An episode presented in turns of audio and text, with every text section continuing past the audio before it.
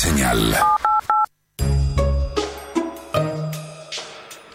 Arañando la realidad, seguimos con César Litvin.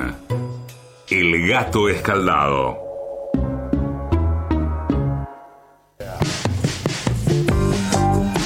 Estamos nuevamente aquí en El Gato Escaldado, em, tratando de abordar distintos temas que nos, eh, nos preocupan, nos ocupan y seguramente a lo largo de este año eh, esta va a ser una tendencia increyendo. Vamos a ir cada vez metiéndonos más en estos temas.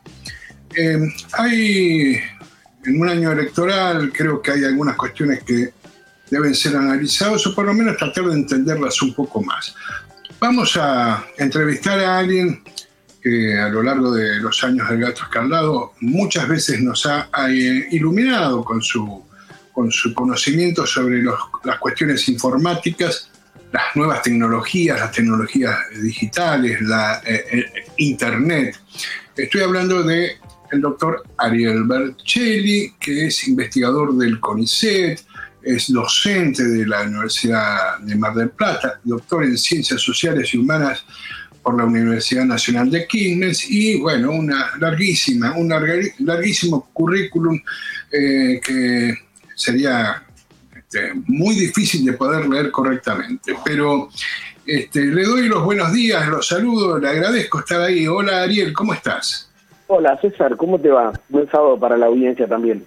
Bueno, gracias. Mira, como siempre buscamos un poco, siempre digo que cuando hay ciertos temas, yo como en el tango salgo, salgo a la calle desconcertado este, a preguntarle a los hombres sabios qué debo hacer. Entonces, en este terreno, te pregunto, eh, ¿cómo ves, cómo analizás la realidad de, este universo que crece sin duda permanentemente a través de, todo el sistema de Internet y sucedáneos que tiene que ver con las redes sociales, con las plataformas que hoy eh, tenemos este, de todo tipo, este, bueno, poderosas plataformas que ocupan la atención y el tiempo de muchísima gente a partir de, tener todo el día el celular en la mano. ¿Cómo ves hoy este tema y cómo lo ves proyectado a, un poco al, tema político, a la cuestión electoral? Bueno, es un punto de partida para conversar con vos en este sábado. Bueno, bueno, qué, qué bueno arrancar con este tema tan temprano en el año, ¿no? Y bueno, cuando de forma oportuna me, convocás con este tema, lo primero que tendríamos que referenciar es, eh, lástima que no tomamos algunas medidas y algunas este, iniciativas políticas concretas sobre el sector tecnológico hace un tiempo. Pero bueno, eh, siempre, siempre es mejor arrancar temprano, en enero, en un año donde permanentemente vamos a estar hablando sobre tecnología, elecciones, campañas, etcétera. ¿Y por qué te digo que está bueno arrancar con esto? Bueno, porque desde hace por lo menos una década este es un tema clave, un sector clave. ¿Cómo veo yo el tema? Lo veo lo, veo un tema complejo, porque a nivel internacional, digamos, las, las luchas, las tensiones, por qué tecnología se está utilizando en cada uno de los países y las regulaciones sobre qué se permite y no se permite, eh, a partir de la pandemia y sobre todo con el conflicto entre Ucrania o entre la OTAN y Rusia, eh, se ha complejizado mucho. Agrego acá también el conflicto sobre eh, China-Taiwán. Y la tecnología está en el centro. Una, cosa muy importante, César, que nosotros tenemos que, dilucidar y que lo hemos hablado en varias varias veces con, con Juan Salinas también acá en el programa y demás, es cuando nosotros vemos que hay, por ejemplo, conflictos entre la Unión Europea y, y, algunos servicios de empresas norteamericanas, o por ejemplo eh, hay bloqueos por parte de Estados Unidos a empresas chinas, o hay bloqueos para que China o Rusia no adquieran determinada tecnología. No estamos hablando de algo distinto de eh, la tecnología y los procesos electorales. ¿Y por qué te digo esto? Porque lo que se está tratando de regular es qué injerencia tienen algunas empresas extranjeras, empresas que están muy cercanas eh, a algunos estados, como las empresas este, tecnológicas norteamericanas o las de la Unión Europea o las de China en los procesos de autodeterminación de cada uno de los pueblos. Es decir, si uno está viendo que hay posibilidad de injerencia por parte de algunas eh, empresas, estilo Facebook, estilo Twitter o por ejemplo pongamos alguna China como Huawei en procesos electorales, por ejemplo en América Latina, en la Argentina o en algún otro lado, lo que está viendo es cuánta injerencia tiene, por ejemplo, esa tecnología y esa empresa tecnológica en los procesos democráticos de cada uno de los países. Bueno, esa es una pregunta difícil. Hace ya un tiempo largo que eh, se viene escribiendo al respecto y ahí podemos dar ahora, a diferencia de lo que eran cuatro o cinco años atrás, muchísimos casos donde la injerencia de la información y desinformación es clara. Te dejo, te devuelvo la, la palabra diciéndote es bueno que nosotros nos preguntemos a quiénes pertenecen estas empresas, ¿no? ¿A quiénes pertenecen las redes sociales? Eh, me parece, sí, es un punto de partida más que interesante. Eh, algunas cosas uno sabe, pero en general sabemos, salvo alguna especialista, por eso te preguntamos a vos, eh, pero el normal de la gente en todo caso es parte de algún mecanismo informático, porque utilizamos Twitter, porque utilizamos este, Instagram, eh, para hablar de las redes más conocidas y que de alguna manera tienen una incidencia directa o indirecta en los comportamientos sociales, en los comportamientos humanos, en los gustos, en las preferencias, en la construcción de distintos modelos de conciencia política, de, bueno, de sentido común inclusive respecto de cuestiones que ocurren. Entonces, me parece interesante saber un poquito más, pero al mismo tiempo ver de qué forma eh, existen posibilidades eh, por parte, en este caso, de los Estados-Nación, de accionar para evitar eh, manejos que pueden llegar a ser distorsivos de, en, un caso ya más que importante, procesos electorales que definen los destinos políticos de un país por mucho tiempo. Sí, sí, bueno, a ver, en, relación a la primera parte, eh, estas tecnologías eh, y esta, esta forma ya de vivir después de la pandemia prácticamente se convirtió en, en una red de convivencia, ¿no? Porque hoy vivimos prácticamente metidos eh, en nuestros celulares, en nuestras computadoras, trabajamos a través de ellas.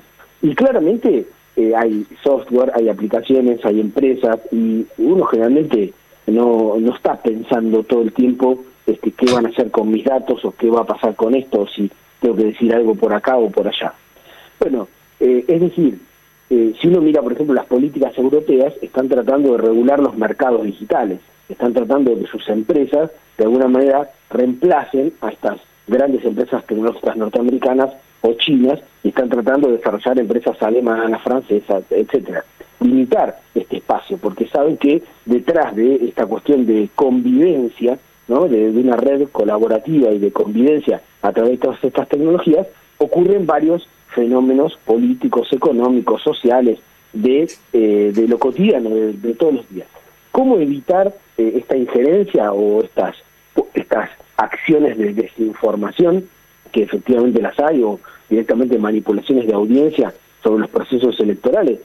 Es una pregunta compleja, eh, pero está en sintonía con esto que te comentaba al principio. No dejemos de ver que los conflictos que hay, por ejemplo, por las tecnologías este, o los bloqueos o las regulaciones que hacen los norteamericanos, los europeos o los chinos, tienen este tema afuera, está dentro. ¿no? Cuando veo, por ejemplo, uno tensiones sobre la cuestión de los chips, las computadoras, o qué es lo que eh, aparece de fondo, está este tema central, ¿no?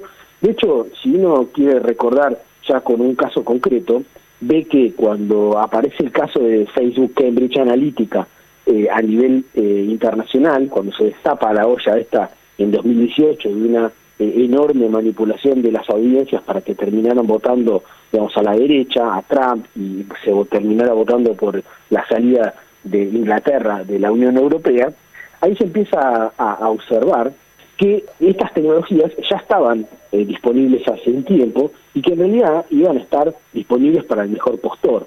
Iban a estar tanto disponibles para la derecha como para eh, la izquierda o para quienes efectivamente las quieran utilizar. No es que eh, estas tecnologías son o, son solo apropiadas por la derecha. Todo el mundo las empezó a utilizar y hoy en día son prácticamente herramientas que, se utilizan. ¿Cómo ¿Cómo de alguna manera eh, se cuidan los países de esta cuestión? Bueno, tratando de limitar eh, la presencia o la injerencia de estos países. Fíjate que, eh, para ir al caso concreto que te comentaba, cuando aparecen estas denuncias en el 2016, inmediatamente en Estados Unidos y, también en Inglaterra empezaron a hablar de una injerencia o de un hackeo o de una presencia de los rusos dentro de o, tratando de influir los procesos electorales allá por el 2016. Cosa que se terminó demostrando que fue completamente falsa. En el 2020, en las elecciones de Estados Unidos, también apareció lo mismo. ¿Qué, se sabe hoy, por ejemplo, eh, hace desde hace unos meses eh, a esta parte? ¿Qué se, ¿Qué se sabe, por ejemplo, sobre eh, cómo operaron, por ejemplo, las redes sociales en las elecciones en Estados Unidos? Bueno, se sabe que el FBI, se sabe que este, las agencias de inteligencia y que las diferentes empresas como Twitter, Facebook, recibían presiones de las agencias este, nacionales norteamericanas para hablar de algún tema, para silenciar otros o directamente para mentir. Y, y, esto ocurre adentro de Estados Unidos y hay un revuelo bastante grande, pero la democracia norteamericana está seriamente lesionada por, por este tema. Es decir, lo que te quiero mostrar acá es que lo mismo que eh, pasa en Estados Unidos podría pasar eh, en la Argentina, podría pasar en países de la Unión Europea y ni siquiera las empresas pertenecen a, intereses argentinos o de la Unión Europea, sino norteamericanos. Es decir, no tenemos forma de escapar a este conflicto. Sí hay que tomar medidas, todas las medidas que consideremos necesarias como un país soberano. Y en, ese, en esa paleta de medidas posibles, eh, ¿qué puede hacer un, un Estado soberano como la Argentina? Con todos los condicionamientos que sabemos que existen, con todas las limitaciones, ¿qué se puede hacer para por lo menos eh, tener algún tipo de resguardo respecto de este tipo de influencias a través de las grandes cadenas, los grandes espacios de, bueno, de estas redes sociales que de alguna manera están ya instaladas en la vida cotidiana de cada uno de los habitantes del país. Sí. Bueno, en principio dividir que hay una adentro y una afuera ¿no? del país, que hay fronteras y estas fronteras también son tecnológicas.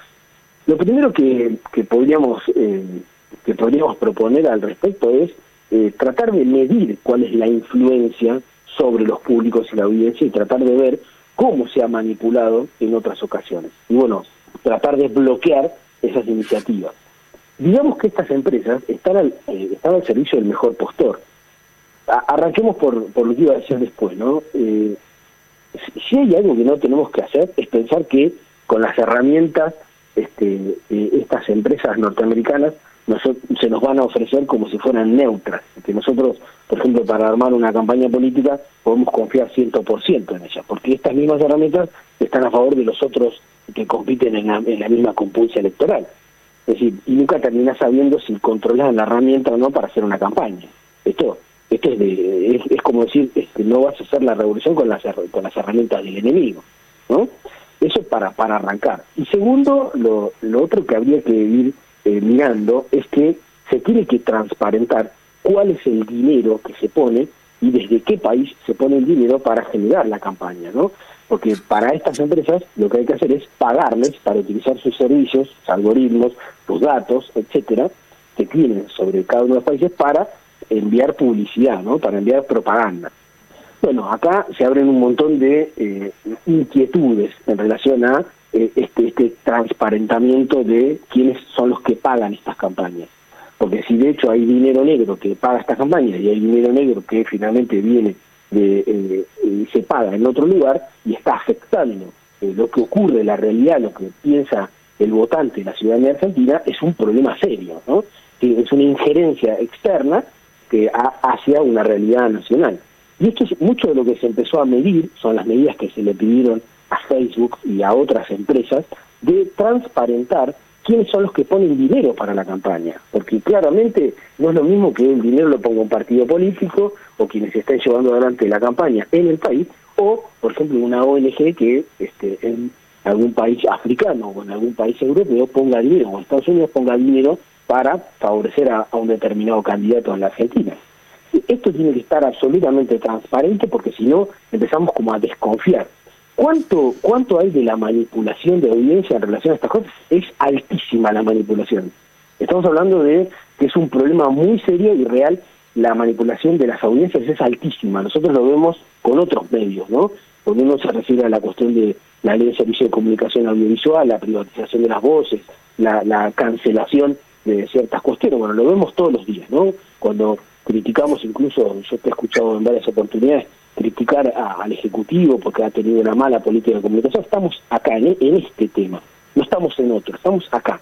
Eh, y las políticas de comunicación y la, campaña tienen que este, discurrir y tienen que pensarse eh, en este contexto que estamos eh, discutiendo.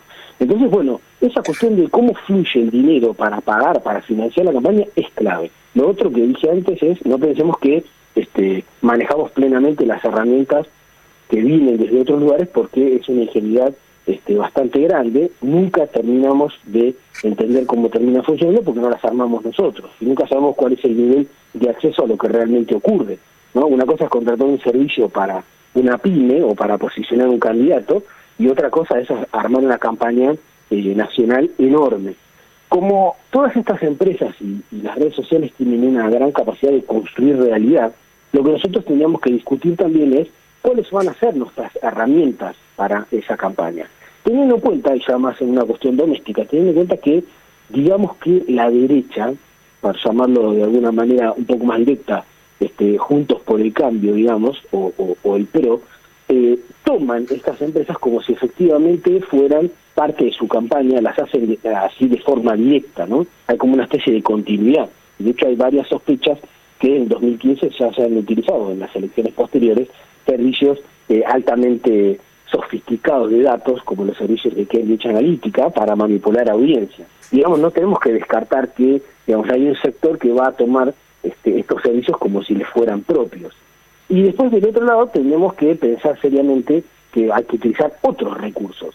Y te dejo también eh, otra inquietud, ¿no? Estos eh, servicios que se ofrecen para posicionar candidatos, políticas, para construir estas realidades, son intensivos en datos personales. ¿no? Las empresas extranjeras que ofrecen estos servicios, como Facebook, como Twitter, como eh, empresas eh, asociadas o, el mismo Google, Alphabet, son empresas que tienen todos los datos de los argentinos. Y acá hay una cuestión, es si vas a utilizar este, servicios para hacer una campaña de empresas que son altamente violatorias de la normativa argentina en relación a la protección de datos personales y a los datos poblacionales. Bueno, hay cuestiones ahí este, que exceden una cuestión ética, que van y atienden la cuestión política. Eh, Ariel, este, en verdad este es un tema eh, gigantesco, tiene realmente tendríamos que dedicarle muchísimo más tiempo y seguramente lo vamos a hacer en próximas oportunidades. Eh, simplemente como para cerrar esta entrevista, que realmente ha sido muy eh, muy nutritiva para nuestro conocimiento sobre estas temáticas, me gustaría una reflexión respecto de, bueno, cómo ves a las, a las fuerzas, también para llamarlas de alguna manera, eh, nacionales y populares, las que pueden encolumnarse detrás de la expresión del Frente de Todos que hoy gobierna el país. ¿Cómo ves eh, que están abordando este tema? ¿Pensás que se está pensando este tema, que se están analizando acciones, medidas que, que no impliquen convertirse en, en, el espejo de, de, lo que fue el macrismo con los trolls, pero sí que de alguna manera tengan que ver con políticas de comunicación efectivas en un terreno que va a ser un terreno en disputa, que es el tema vinculado bueno, a la conciencia política, a las decisiones políticas que se vayan a tomar a lo largo de este año y especialmente en las elecciones de octubre de 2023. Bueno, a ver, para sintetizarlo, ¿qué es lo que a, veces voy sintiendo cuando veo algunas noticias o cómo veo el, año?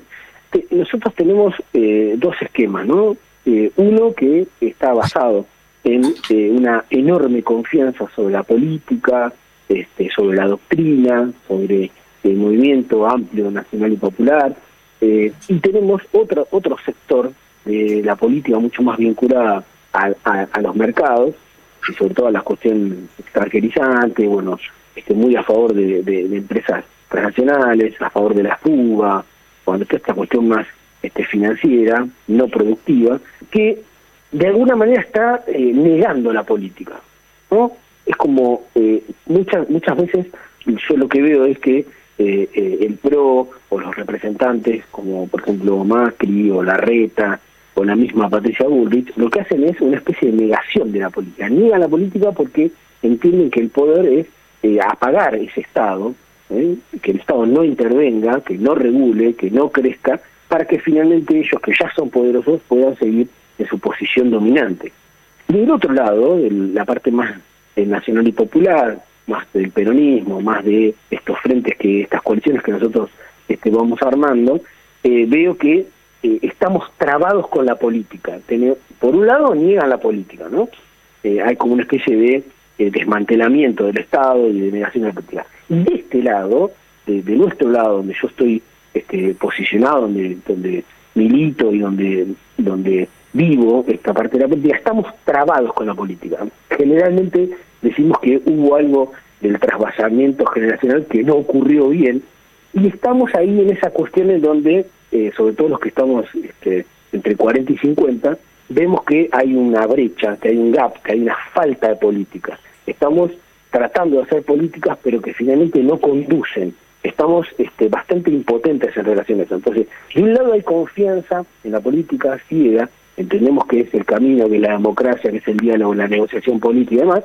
Del otro lado hay este, una denostación de la política, no son este, de todo democráticos, bueno, hay un montón de, cuestiones ahí, son antipolíticas en, en algún punto, y entonces eh, fluctuamos de un lado y del otro, ¿no? Este, yo creo que es un buen momento para seguir apostando por este, la política, seguir apostando por la negociación, por ampliar la democracia, por ampliar derechos y confiar en nosotros. Tenemos que tomar decisiones que hemos tomado en, este tiempo. Por ejemplo, a mí me cayó muy bien la compra de deuda que hizo Sergio Massa. Me pareció un hecho político novedoso, importante, que de alguna manera compra gobernabilidad futuro este, para este sector que confía en la política, confía en los intereses soberanos. Y bueno, eh, me parece que por ahí va un poco la, la cuestión.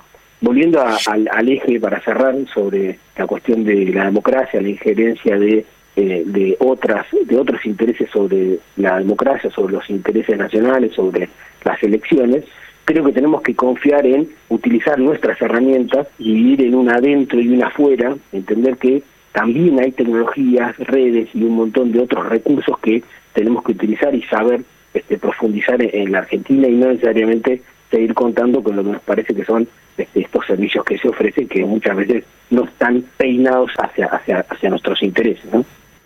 Ariel Bercelli, muchísimas gracias como siempre por tanta sabiduría tecnológica este, traducida para que nosotros que somos este, eh, todavía bastante neófitos en la materia, por lo menos yo, este, me hago cargo, este, entendamos un poquito más de qué se trata todo esto y bueno, que sin duda estamos frente a un desafío enorme, así que será cuestión de poner las barbas en remojo y, avanzar con lo que podemos hacer en este terreno que sin duda influye y mucho en la vida, en las decisiones este, de todos los argentinos y argentinas. Gracias, Ariel. Como siempre, estamos en contacto permanente. Un placer, eh, César, y muchos saludos eh, a la audiencia. Que pasen lindo sábado. Gracias. Maullando la realidad, sigue el gato escaldado. Una señal